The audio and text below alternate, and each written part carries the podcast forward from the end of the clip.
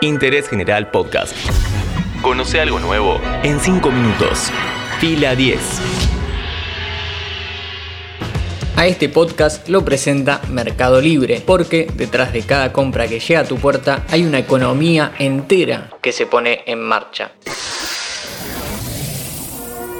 Bienvenidos y bienvenidas a un nuevo podcast original de interés general sobre cine y series. Hoy vamos a hablar sobre cine de terror, técnicas, subgéneros, mejores exponentes, historia y demás.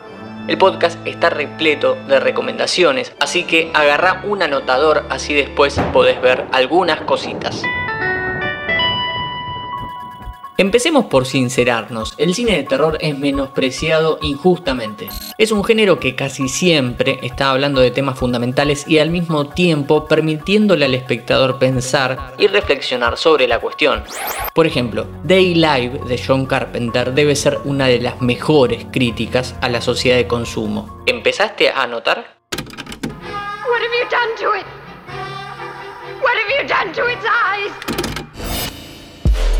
El cine de terror fue el devenir de la literatura de terror y de las historias contadas boca a boca. Hay un par de gemas clásicas que puedes encontrar en YouTube, en una calidad entendiblemente dudosa.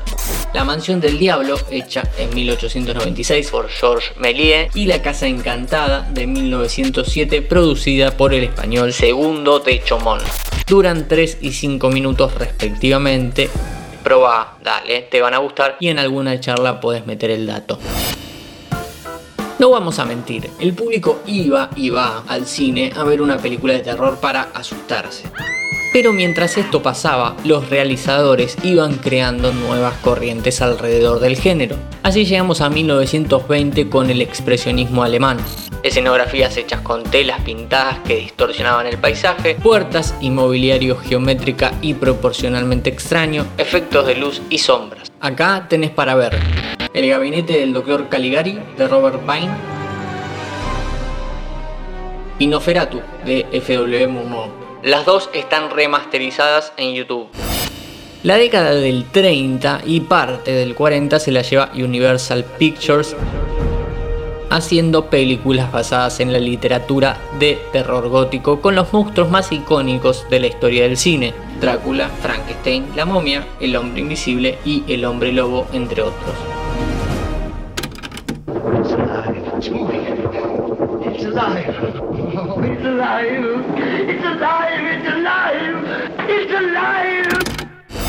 Además de recaudar importantes cifras de dinero, convirtieron en estrellas a Bela Lugosi y a Boris Karloff, quienes quedaron para siempre en los libros del séptimo arte.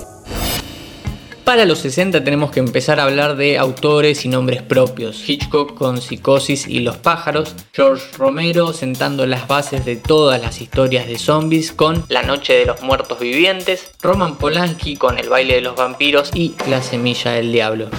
Antes del final, recordá que siempre hay algún coleccionista vendiendo estas pelis y el mejor lugar para encontrarlo es en Mercado Libre, porque detrás de cada compra que llega a tu puerta hay una economía entera que se pone en marcha.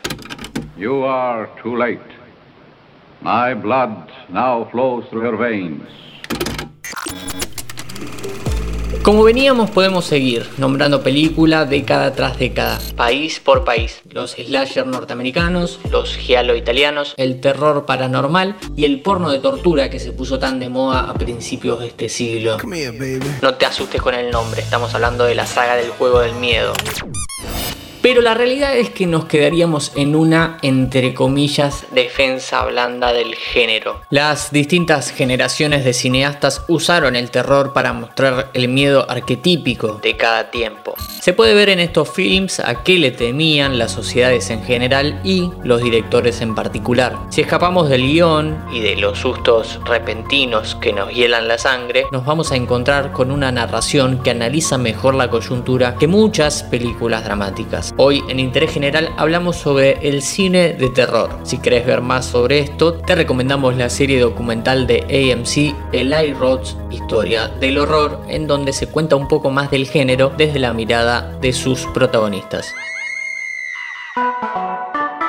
Interés General Podcast. Encontrarnos en Spotify, en Instagram y en interésgeneral.com.ar.